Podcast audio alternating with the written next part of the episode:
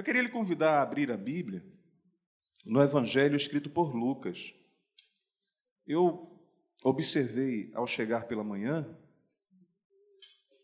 que existem muitas famílias aqui, diversificadas, em suas idades, em seus contextos. Eu vejo aqui irmãos mais idosos, jovens, pessoas de meia idade, e eu gostaria de ler um texto que, curiosamente, é muito empregado na evangelização. Mas a palavra de Deus ela é profunda em sua vivacidade. Nós podemos extrair daqui uma lição para as nossas famílias, para as nossas vidas. E esse texto é o texto conhecido de Lucas, capítulo 15, do verso 1. Lucas, capítulo 15, só corrigindo, verso 11, e vamos ler até o verso de número 23. Lucas, capítulo 15, verso 11 até o verso de número 23. Evangelho do Senhor Jesus, escrito por Lucas. A epígrafe do texto vai falar o seguinte: o tema desse texto, a parábola do filho pródigo. Vamos acompanhar a leitura. Ajude seu irmão que está ao seu lado a abrir a Bíblia. Uma missão essencial na sociedade bíblica do Brasil é que nós ajudemos as pessoas a ter acesso à Bíblia Sagrada. E na igreja não é diferente. Auxilie seu irmão. Quem está com o celular, abra seu aplicativo e vamos ler o texto sagrado do Senhor. Versículo 11 vai dizer o seguinte: Continuou. Certo homem tinha dois filhos. O mais moço deles disse ao pai: Pai, dá-me a parte dos bens que me cabe. E ele lhes repartiu os haveres. Passados não muitos dias, o filho mais moço, ajuntando tudo que era seu, partiu para uma terra distante e lá dissipou todos os bens, vivendo dissolutamente. Depois de ter consumido tudo, sobreveio àquele país uma grande fome e ele começou a passar necessidade. Então ele foi e se agregou a um dos cidadãos daquela terra, e este o mandou para os seus campos a guardar porcos. Ali desejava ele fartar-se das alfarrobas que os porcos comiam, mas ninguém lhe dava nada. Então, caindo em si, disse: Quantos trabalhadores de meu pai têm pão com fartura e eu aqui morro de fome? Levantar-me-ei e irei ter com meu pai. E lhe direi: Pai, pequei contra o céu e diante de ti. Já não sou digno de ser chamado teu filho. Trata-me como um dos teus trabalhadores. E levantando-se, foi para o seu pai. Vinha ele ainda longe, quando seu pai o avistou. E compadecido dele, correndo, o abraçou e beijou. E o filho disse: Pai, pequei contra o céu e diante de ti, já não sou digno de ser chamado teu filho.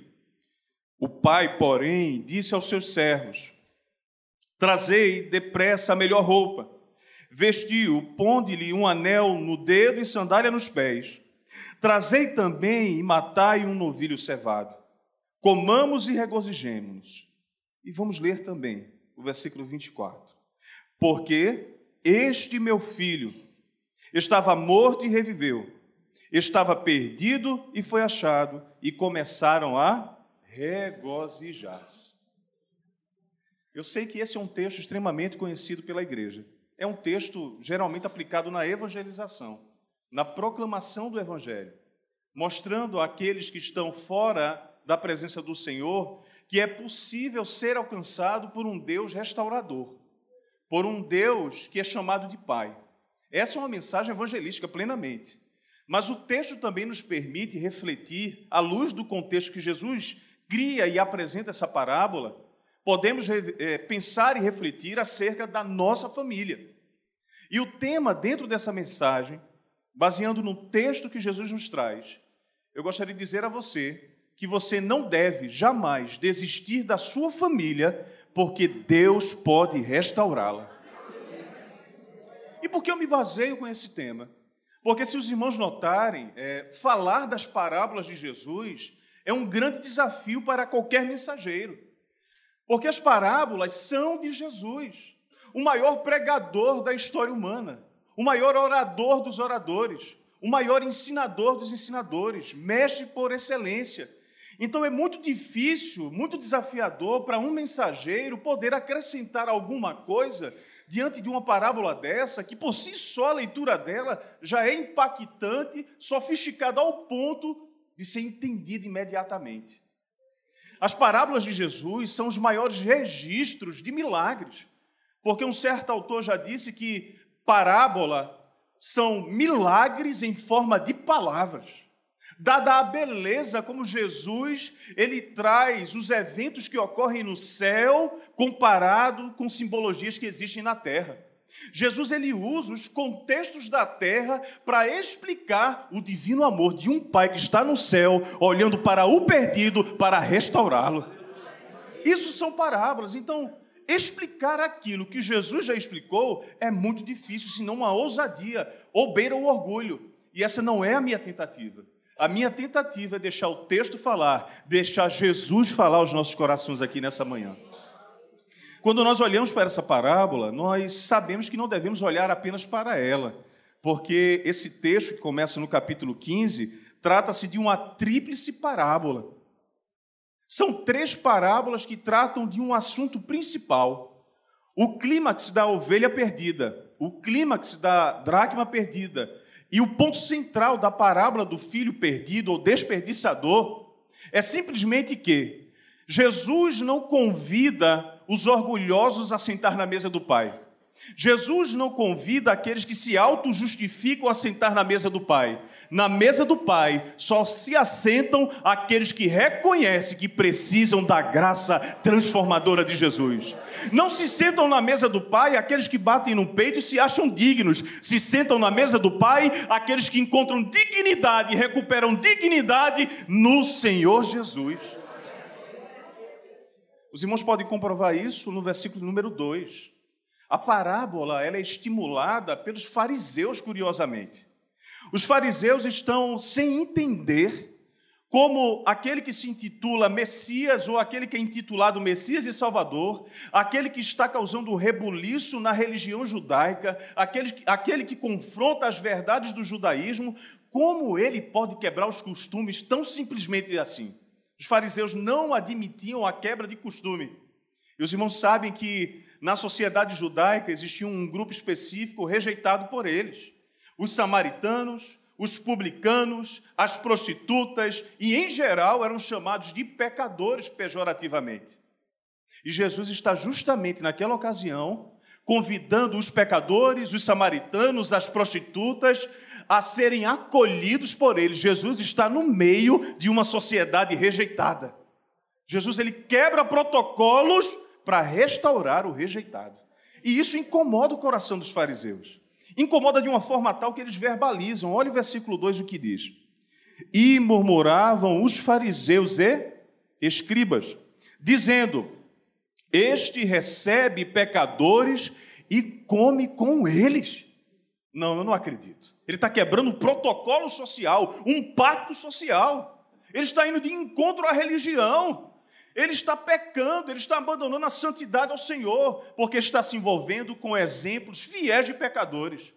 Mas o que me atrai a atenção e é o que estimula a resposta de Jesus em parábolas é a palavra que está no versículo 2: recebe. Essa palavra no original, irmãos, ela é transformadora, ela é profunda. A atitude de Jesus em receber não é a atitude que, por exemplo, nós temos no Nordeste. Sabe que, infelizmente, geralmente a gente faz no Nordeste, eu tenho certeza que ninguém faz isso aqui. Mas no Nordeste, quando chega alguém que não é tão bem querido e bate na porta do outro, e a esposa atende, tem gente que diz assim: quem é que está aí, filha? É fulano de tal, diga que eu não estou. Se esconde. É telefone que está tocando, não atende, eu já vi quem é. Muitas vezes nós não temos o costume de receber aquele que nos causa desconforto, aquele que nos causa constrangimento. É um costume humano, mas Jesus nos recebe de forma diferente. O receber de Jesus é totalmente diferenciado do receber humano. Essa palavra no original, que Lucas coloca aqui de uma forma tão específica, ela representa o seguinte: que Jesus está convidando os pecadores e o convite de Jesus para os pecadores não é apenas verbalizado. Jesus ele levanta-se na ponta dos pés, como quem tem a expectativa de receber ansiosamente pecadores para serem acolhidos pelos braços dele. A forma como Jesus recebe pecadores incomoda os fariseus. E é aí que Jesus começa a eliciar, a produzir, a configurar essas três parábolas a parábola da ovelha perdida. Uma parábola que demonstra a natureza do coração humano, inveterado, que se perde facilmente, que não consegue concentrar-se no rebanho, que não consegue sequer, ao estar perdido, retornar. A ovelha não tem GPS, por natureza ela se perde facilmente, ela se perde no meio do caminho e não sabe retornar. Mas apesar dela estar perdida, existe um pastor que deixa as 99 e socorre aquela que está no deserto perdida. Ele se importa com a individualidade, não só com a coletividade. É por isso que nós podemos estar seguros, porque Deus, ele conhece cada componente diminuto que ocorre na sua alma melhor do que qualquer psicólogo, e com isso eu não estou desprezando a psicologia, porque estou ingressada nela, mas a psicologia tem um limite. A psicologia não consegue entender os componentes espirituais que compõem o ser humano, mas aquele que é o terapeuta da alma, criador do espírito, aquele que nos conhece, ele sabe as partículas da nossa individualidade. Ele nos conhece. A dracma perdida aí nós já migramos de um ser vivo para algo inanimado. E por ser inanimado, a palavra já diz que não tem vida. Mas aquela mulher, de maneira ansiosa, ela abandona mais nove dracmas, uma moeda de extremo valor. Geralmente os estudiosos dizem que ela valia o trabalho de um dia, mas ela tinha nove, perdeu uma. Mas o que ela faz? Ela limpa toda a casa. Ela acende, ela acende, ela traz luz para aquele ambiente escuro. Ela começa a remover empecilhos para encontrar aquela dracma diminuta. Sabe o que é que isso representa? Muitas vezes nós não compreendemos o nosso próprio valor e nos tornamos de pessoas a objetos inanimados. Mas Deus, em Sua graça, através de Jesus, com o sangue dele, dá valor àquilo que nunca teve valor. E Ele não desiste de nós. E aí passamos para essa parábola, que é a parábola do filho pródigo. E Jesus é maravilhoso, porque ele traz distintivos específicos dentro da parábola. Onde é que ocorre a parábola do filho pródigo? Qual é o cenário que Jesus cria para que essa parábola possa ser entendida? O cenário dessa parábola é um cenário familiar. É um cenário que todos nós conhecemos. É um contexto de uma casa, possivelmente. É o contexto, mesmo que com a ausência da mãe, mas é um contexto familiar, um contexto principalmente paterno. Há um pai e dois filhos. Há um pai amoroso, há um filho inconstante e há um filho que não se deixa justificar dentro da casa do Senhor. Ele está com o seu próprio trazer amargor para a nossa vida. Muitas vezes esse filho inconstante, que não celebra a presença do pai, está abaixo da nossa pele. Ele pode aparecer a qualquer momento. Quer seja por uma circunstância, quer seja por um interesse pessoal, quer seja por uma satisfação no seu projeto de vida, esse filho pode surgir e brotar de nossos corações e dizer: Eu quero te abandonar, pai. Eu quero a minha herança e fazer a minha própria jornada. É a inconstância que não se permite se submeter à direção de Deus e confiar nele. Essa é a passagem do filho pródigo. E essa é uma passagem que vai nos trazer algumas lições, irmãos. E a primeira lição que eu gostaria de trazer para você, lendo esse texto, é que nem tudo, nem tudo que nós planejamos para a nossa família acontece do jeito que nós planejamos. Nem tudo que, que nós planejamos para a nossa casa, para a nossa família, para os nossos corações, vai acontecer do jeito que nós planejamos. É ou não é verdade? É ou não é uma constatação? Nem tudo que eu sonhei para minha família aconteceu do jeito que eu sonhei. Na vida desse pai, quando nós observamos o contexto, também é assim. Porque eu tenho certeza que, assim como esse pai da parábola, os pais e mães que estão aqui não geraram seus filhos para serem desapontados. Não geraram e deram vida a filhos e famílias para que a família fosse uma ruína. Não é o propósito de estabelecer uma família. Nós geramos família, geralmente, para obtermos felicidade através dela também. E compartilhar felicidade.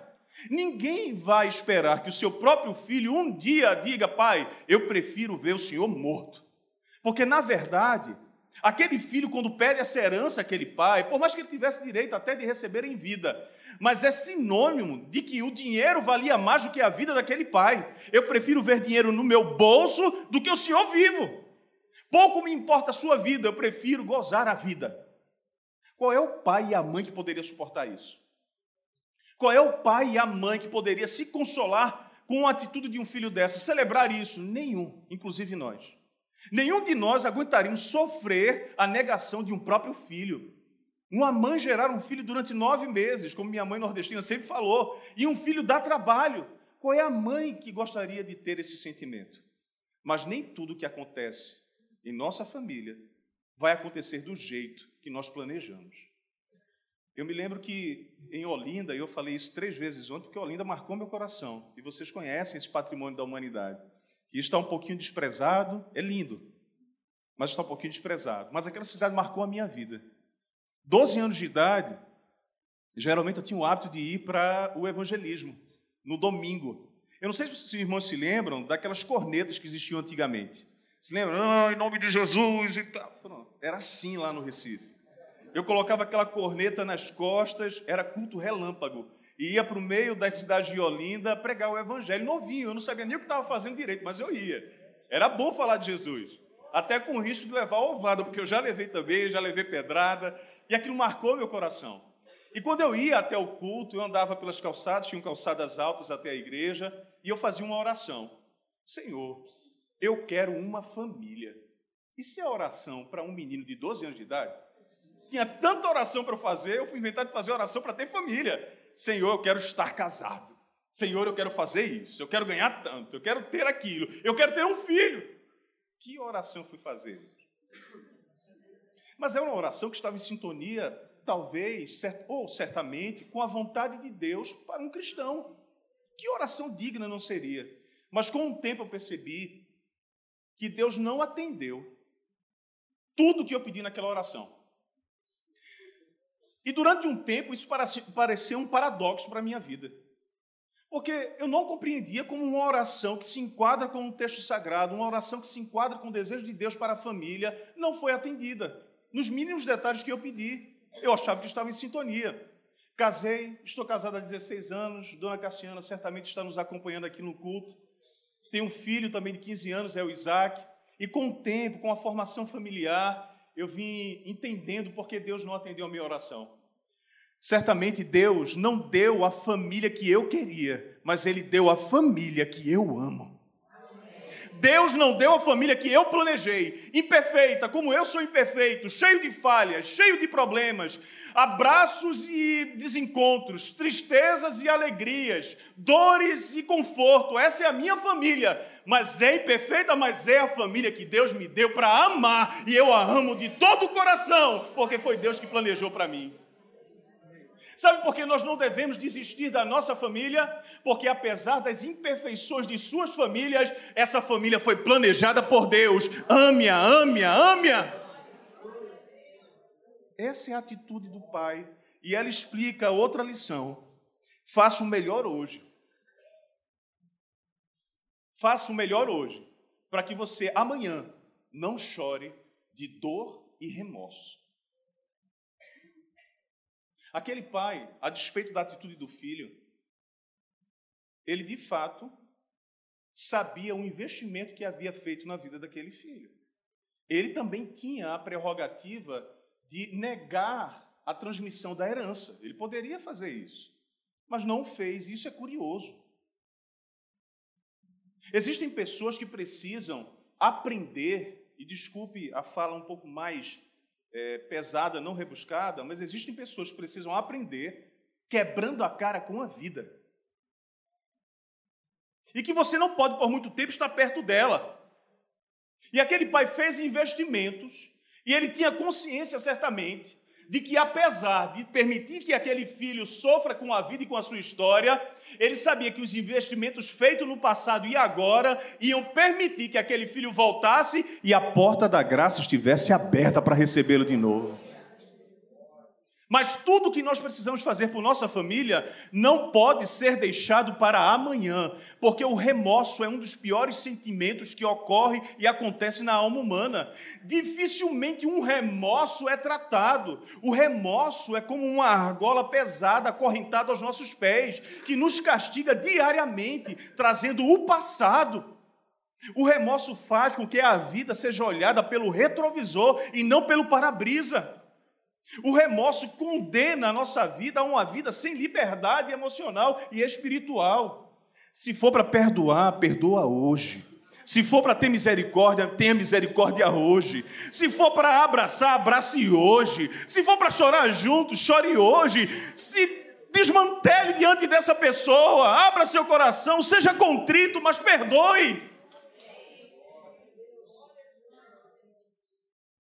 Um velhinho que morava junto com a sua família, um vovozinho. Ele, de fato, tinha mal de Parkinson, que é aquele mal que acomete o sistema parasintático e faz com que os nervos centrais e neurônios não conduzam as sinapses corretamente para os membros inferiores. Todo o sistema nervoso é afetado por, por esse trauma, por esse distúrbio neurológico. E aquele vovô só vivia tremendo. Todas as vezes que ele ia jantar ou almoçar com a sua própria família, ele derrubava os pratos, derrubava os talheres, quebrava tudo. E era uma confusão, porque ele não conseguia segurar. E aquilo despertou o filho e disse: Olha, ele conversou com a esposa e disse: Não dá mais não. A gente vai colocar o pai lá no finalzinho, vamos comprar uma mesa para ele, a gente almoça aqui, ele almoça lá. E aí a gente resolve o problema. Ele comprou. E pasme, copinho de madeira, pratinho de madeira, talheres de madeira. O pai, o filho, na verdade, chega em casa e vê a filha dele brincando nos pés do vovô. E ele se revolta, porque quando ele está nos, ele está nos pés do vovô, ela está brincando com madeira. E o pai pergunta: o que foi que aconteceu? Que você está usando madeira em vez dos brinquedos que eu comprei? É, papai, eu estou fazendo um pratinho de madeira e um copinho de madeira para quando o senhor estiver velhinho eu dar de presente para o senhor também. Se você tiver de perdoar, perdoa hoje. Porque o que você está semeando agora, você vai colher. Não colha remorso na sua família. Não colha traumas na sua família. Não colha tristezas na sua família. Semeie hoje para que amanhã a porta da graça esteja aberta. Quem foi embora, volta. Quem foi embora, volta. Quem foi embora, volta. A gente ainda vai chegar em outra lição sobre reavivar memórias. Está chegando por aqui. A terceira lição que nós aprendemos com esse texto, olhando ele de forma abrangente e não totalmente exegética, é que nós nunca podemos fechar a porta da graça. Nunca podemos. Você já ouviu alguém dizer: nunca mais eu te perdoo, nunca mais eu te abraço, nunca mais eu piso aqui, nunca mais, nunca mais, nunca mais? Talvez você tenha dito isso.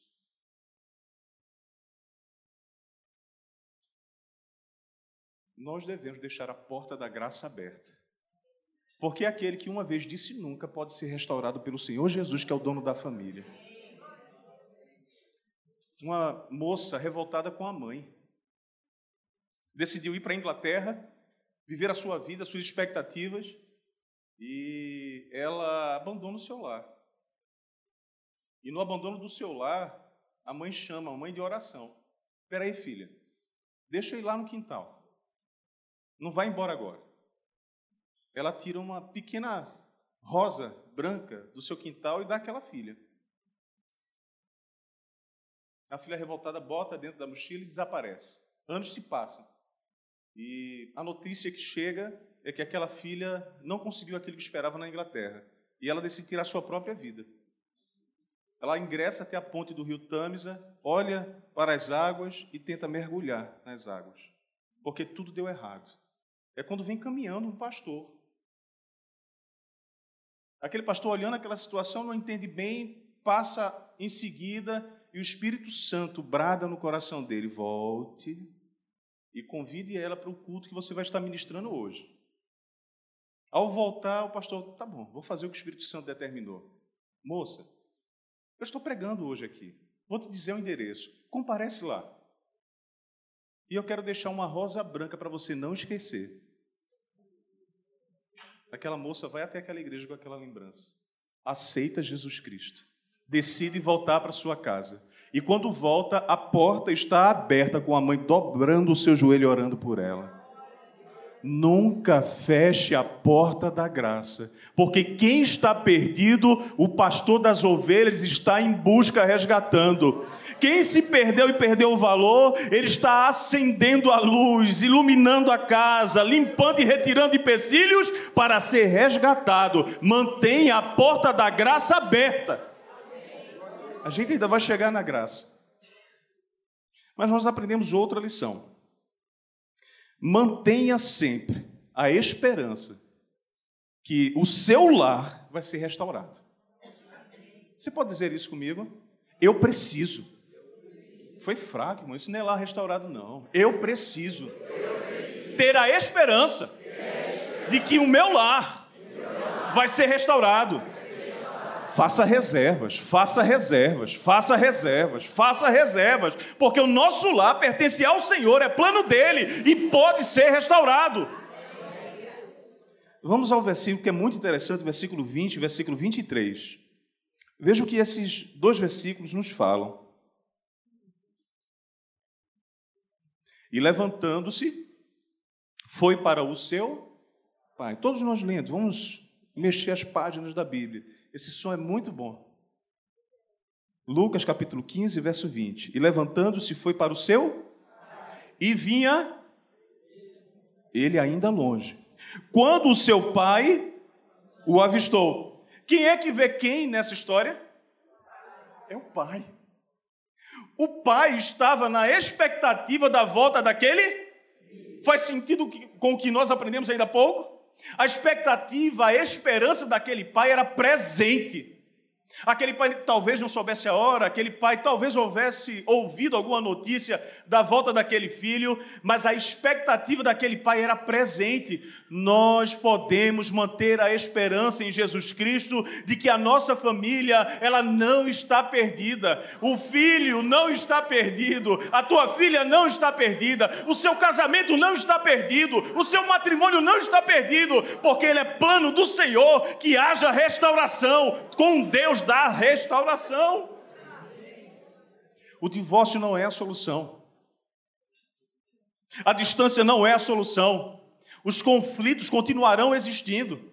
Talvez aqui eu esteja falando para pais ou para filhos e filhas que carregam em seu coração histórias de tristezas profundas com a sua família.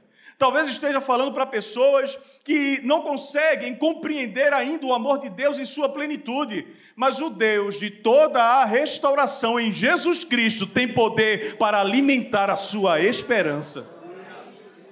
Mas o versículo 23 ainda vai falar o seguinte: Trazei também e matai o novilho. Ah, isso aqui é muito interessante. Eu, eu estou tentando seguir um caminho de não forçar a exegese mas é permitido aqui, não a, a, a forçosa exegese, mas é permitido entender esse contexto. Novilho cevado, Israel de fato tinha um costume excelente sobre o novilho cevado, preparado para ocasiões espe especiais, rituais de sacrifício especiais. Era uma oferta consagrada. Eu não sei se vocês já viram, quem já foi ao Nordeste, a gente não tem o novilho cevado, mas a gente tem aquele bodezinho pequenininho, né? Bem cuidadozinho, para dias de aniversário, dias de festejo, quando vem São João, alguma coisa desse tipo. Lá no Nordeste ainda tem, curiosamente, em alguns lugares, esse costume, onde o bodezinho, aquele carneirinho, ele é cuidado com toda excelência, para, na hora do, do abate, gerar uma carne suculenta. Aquele pai estava pedindo aos seus servos que eles trouxessem novilho cevado. Aquele pai, ele guardou aquele novilho possivelmente para um momento onde ele poderia abraçar o seu filho novamente. Sabe o que é que isso nos ensina? Que nós precisamos fazer reservas em nossa casa, porque a esperança de restauração ela é viva. Faça reserva, faça reserva, continue orando, continue buscando ao Senhor, continue, continue lutando em oração, dobre seus joelhos pela sua família. Ela não se perdeu. Ela não se perdeu. Deus tem poder para restaurar. Faça então reservas. Temos ainda uma quinta lição.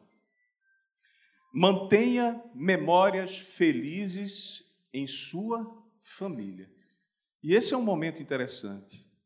Vamos ao versículo 17, por favor.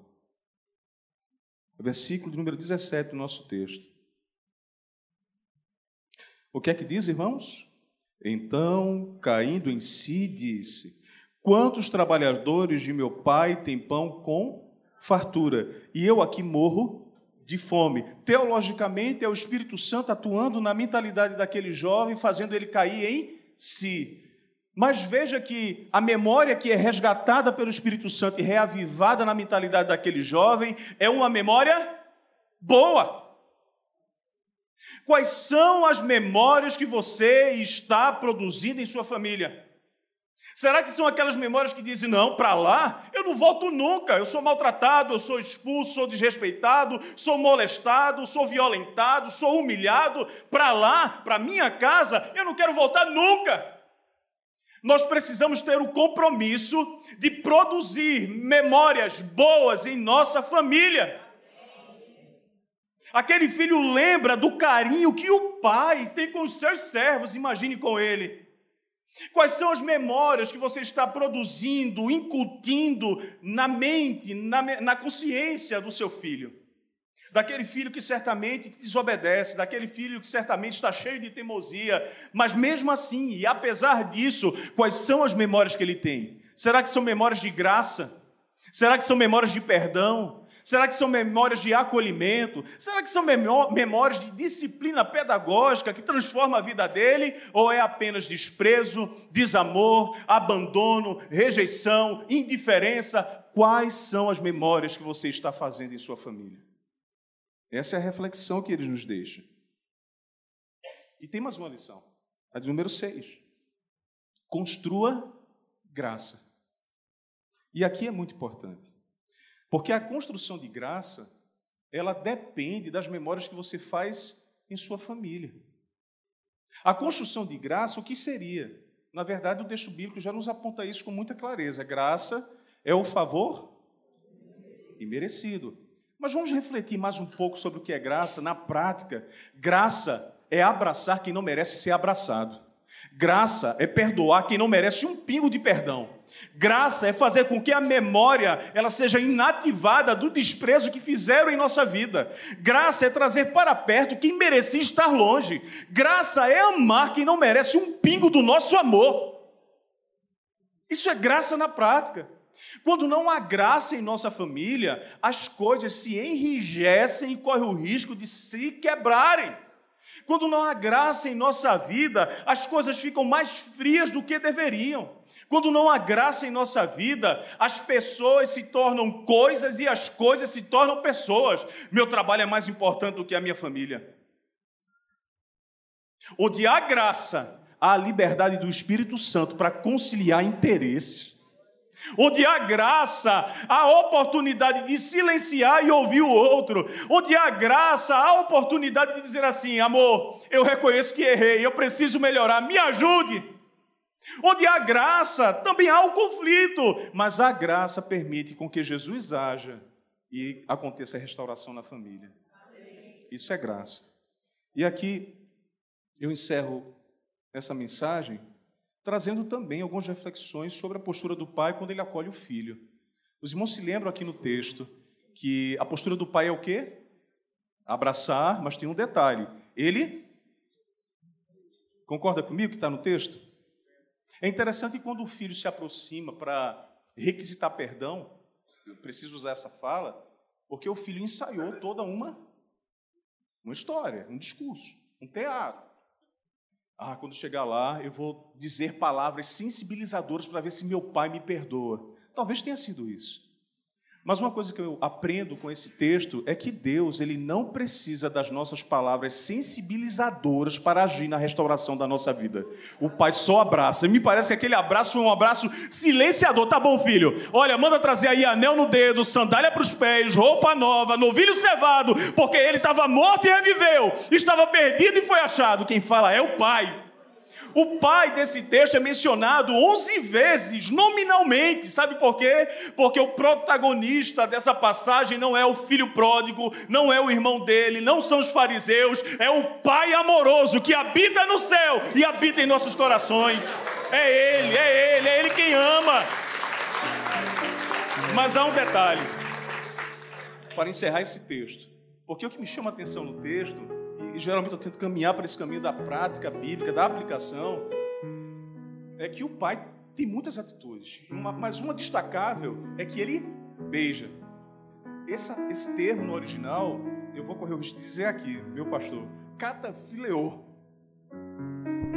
Fileô, você já sabe, esse radical que tem a ver com afeto, amizade, proximidade pessoal. Mas é interessante que no original não é apenas isso. Esse beijo é um beijo ardente de um pai que está comemorando a vitória de ter seus filhos em seus, seus braços novamente. Eu imagino que, como eu, que vivi uma história de rudeza muitas vezes, mas mesmo assim amo a minha família, dificilmente recebi um beijo, dificilmente recebi um abraço. E como abraços e beijos fazem falta na vida de uma pessoa, trauma, tra, traumatizam uma história, provocam distúrbios emocionais. Mas o nosso Deus, ele tem um beijo ardente para nossas famílias. Mas não somente isso, nessa manhã, eu e você temos a oportunidade de replicar as atitudes do pai do filho pródigo. Se nessa manhã talvez você saiu contristado, Talvez você saiu aqui perturbado, pensando sobre o futuro da sua família. Exercite hoje o beijo caloroso naquele filho que você não entende, naquela esposa que dificilmente te entende, ou esposo também. Mas nesta manhã é uma manhã de restauração, onde há abraço caloroso, beijo fortalecedor, acolhedor, perdão, restauração, graça, porque nós não devemos desistir da nossa família, porque ela será restaurada por Deus. Deus os abençoe em nome de Jesus.